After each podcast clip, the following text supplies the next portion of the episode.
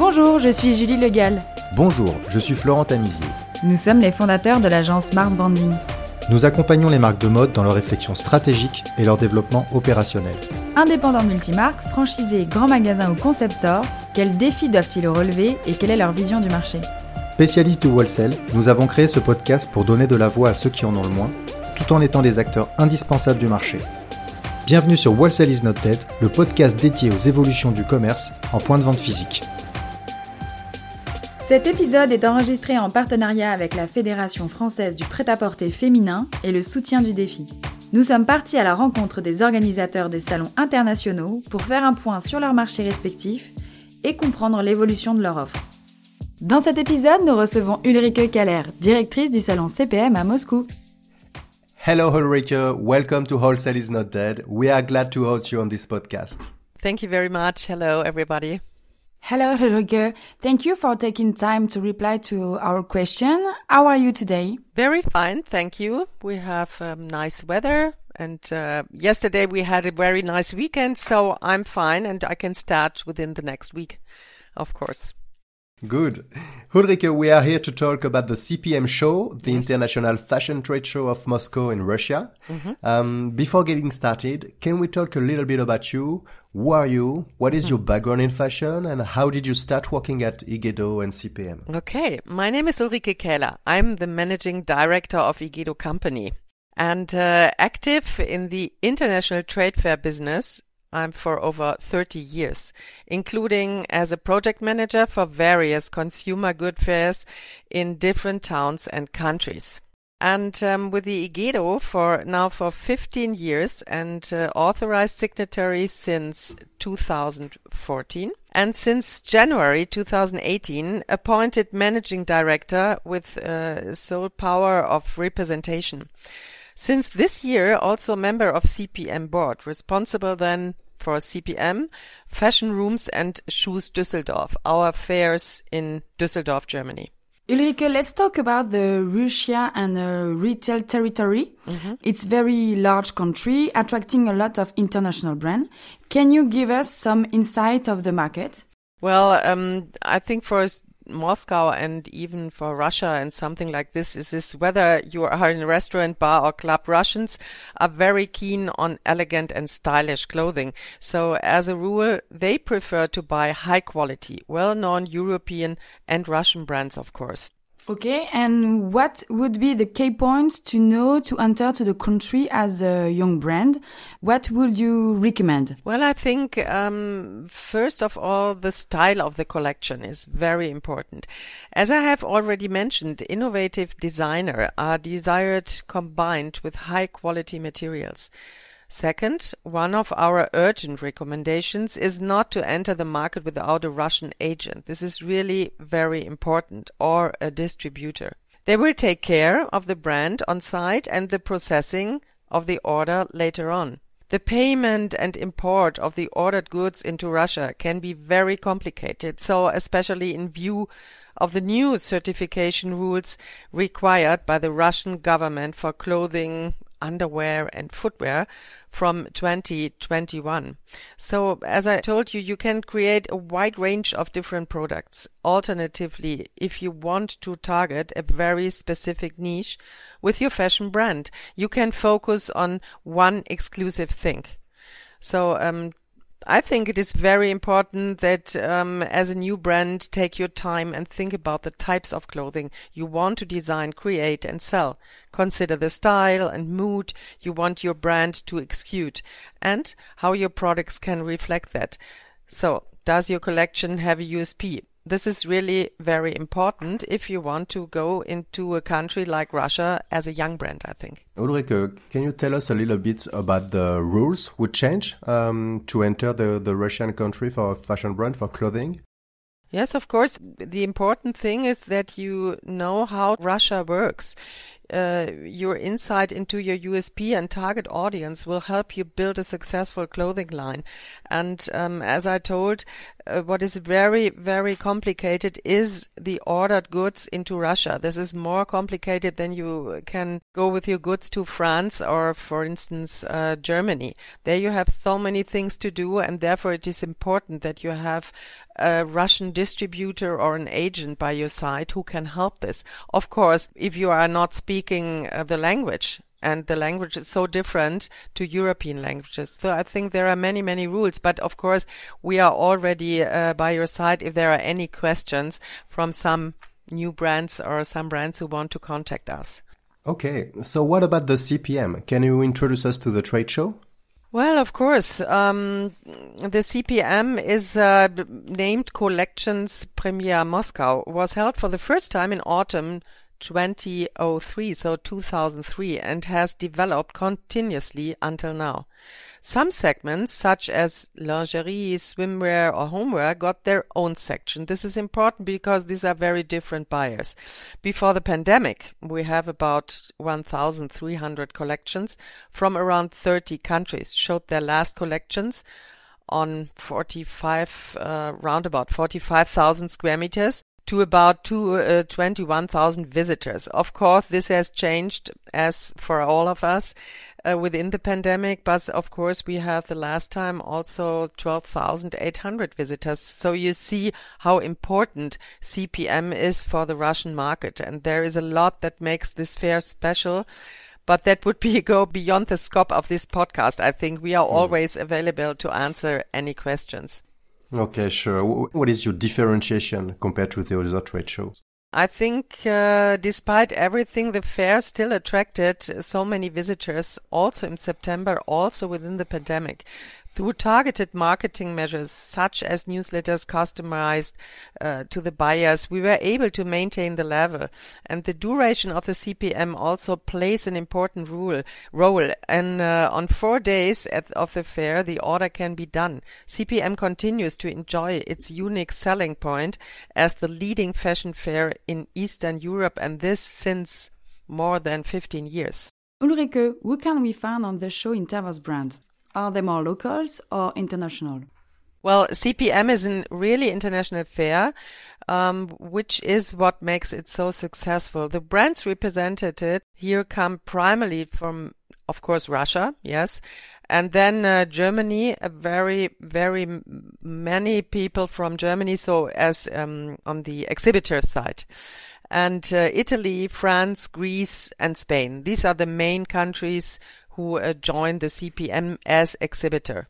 If you ask me maybe who is coming to the show, these are the majority of trade visitors come from Moscow and the surrounding area, also from Volga region and St. Petersburg. So these are more regional. This is a fair for the Russian visitors. Okay, um, and can we find some Ukrainian or Kazakh customers, some Chinese maybe, because of Russia course.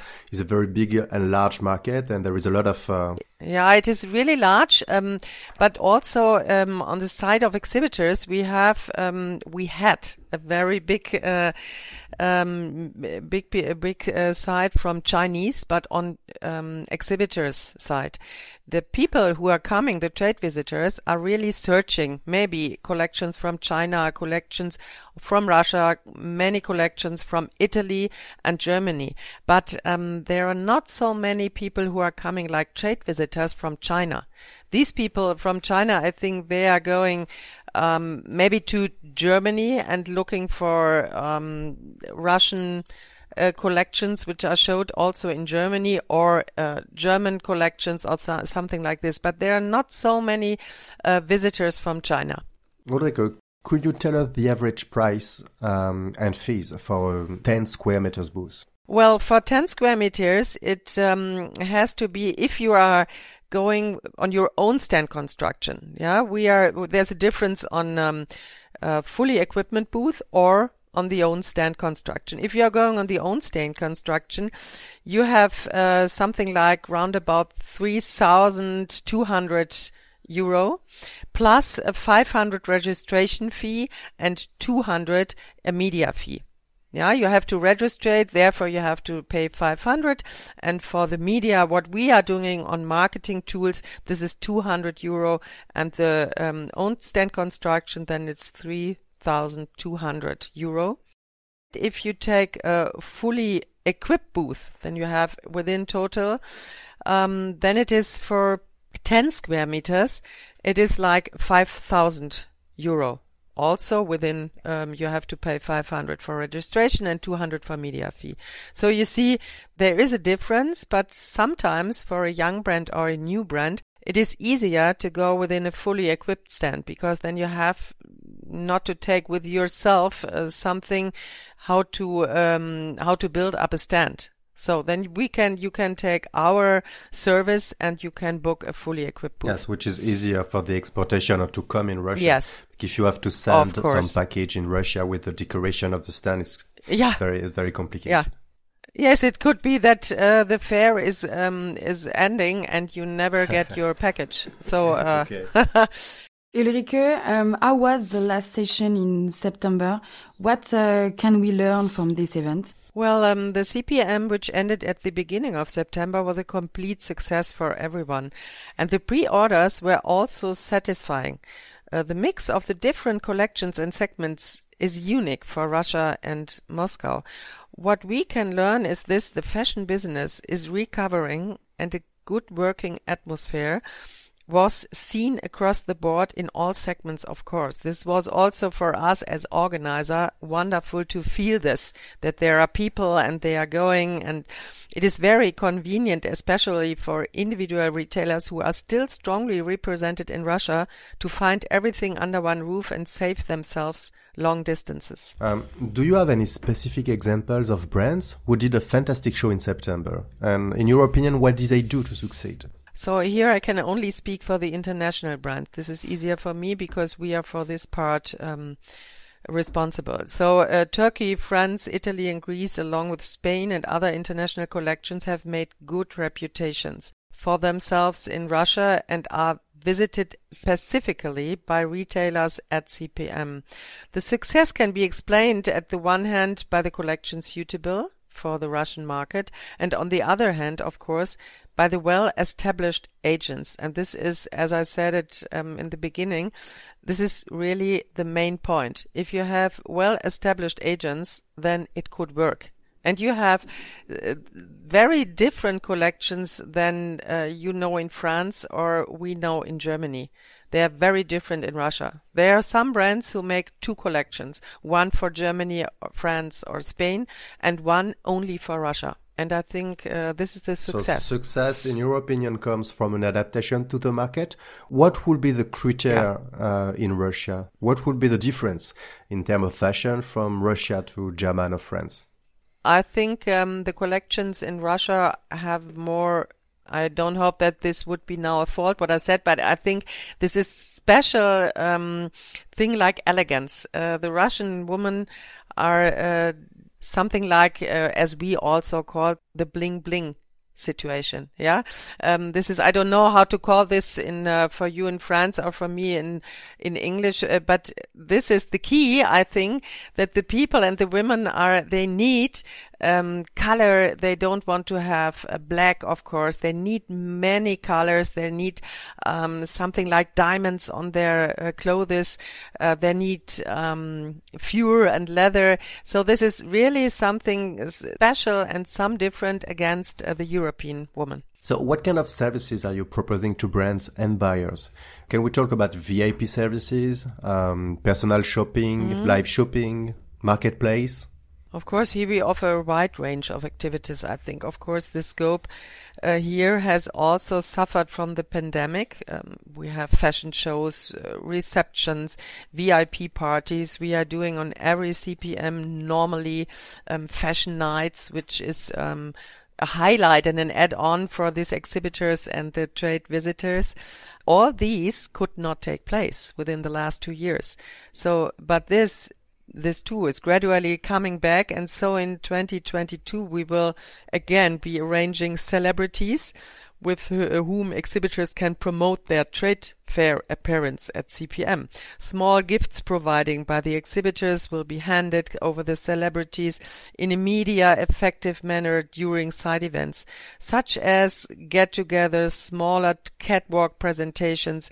So I hope this all will come back and this is um, this kind of service and we also have a VIP club for uh, some important retailer and uh, trade visitors there they can meet within the very um, chilling atmosphere. So these are all the things um, what we are doing um, in Moscow. Ulrike, to sum up in few words, why does a French brand should come in Moscow to exhibit at the CPM? Well, as I already said, European fashion brands are very popular, especially fashion from France with its flair of savoir-vivre and the associated lightness. Uh, the positive feedback from the French exhibitors of the last two speaks for itself and also that these companies have expressed their desire to participate again, I think. Um, do you have any piece of advice you could give them to be successful on the show? Well, a participation with the Fédération Française, uh, with its possibilities and uh, turnkey stand is certainly the best and most convenient solution, I think. And um, in advance, you could try to find an interested Russian agent with our wanted program. To get in Russia, the main advice would be to be accompanied, not going there alone. Huh? No, of course not. No, but um, this is also a thing I told also for Germany. You can't do anything on your own. Then I don't think you have success you have to have people in your behind in your behind uh, who can help. And in Russia it's especially different. You have to have something.